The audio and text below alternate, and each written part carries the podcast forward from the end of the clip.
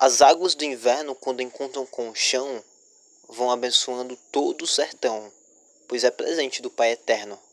Vem cobrindo as feridas da terra, fazendo sumir toda a cena de guerra, onde o que era morto faz ressuscitar.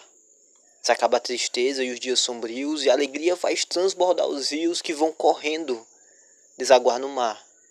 E nessa fartura surge a coragem que o povo do campo tem de trabalhar sem preguiça, desaforo reclamar, tudo é alegria, pois acabou a estiagem. Repleto de riqueza, o rio pede saída, aguando o solo, trazendo a vida, dando ao povo mais forças para sonhar. Com essa fartura surge a esperança, e com muita água, como quem não cansa, o rio vai correndo, desaguar no mar.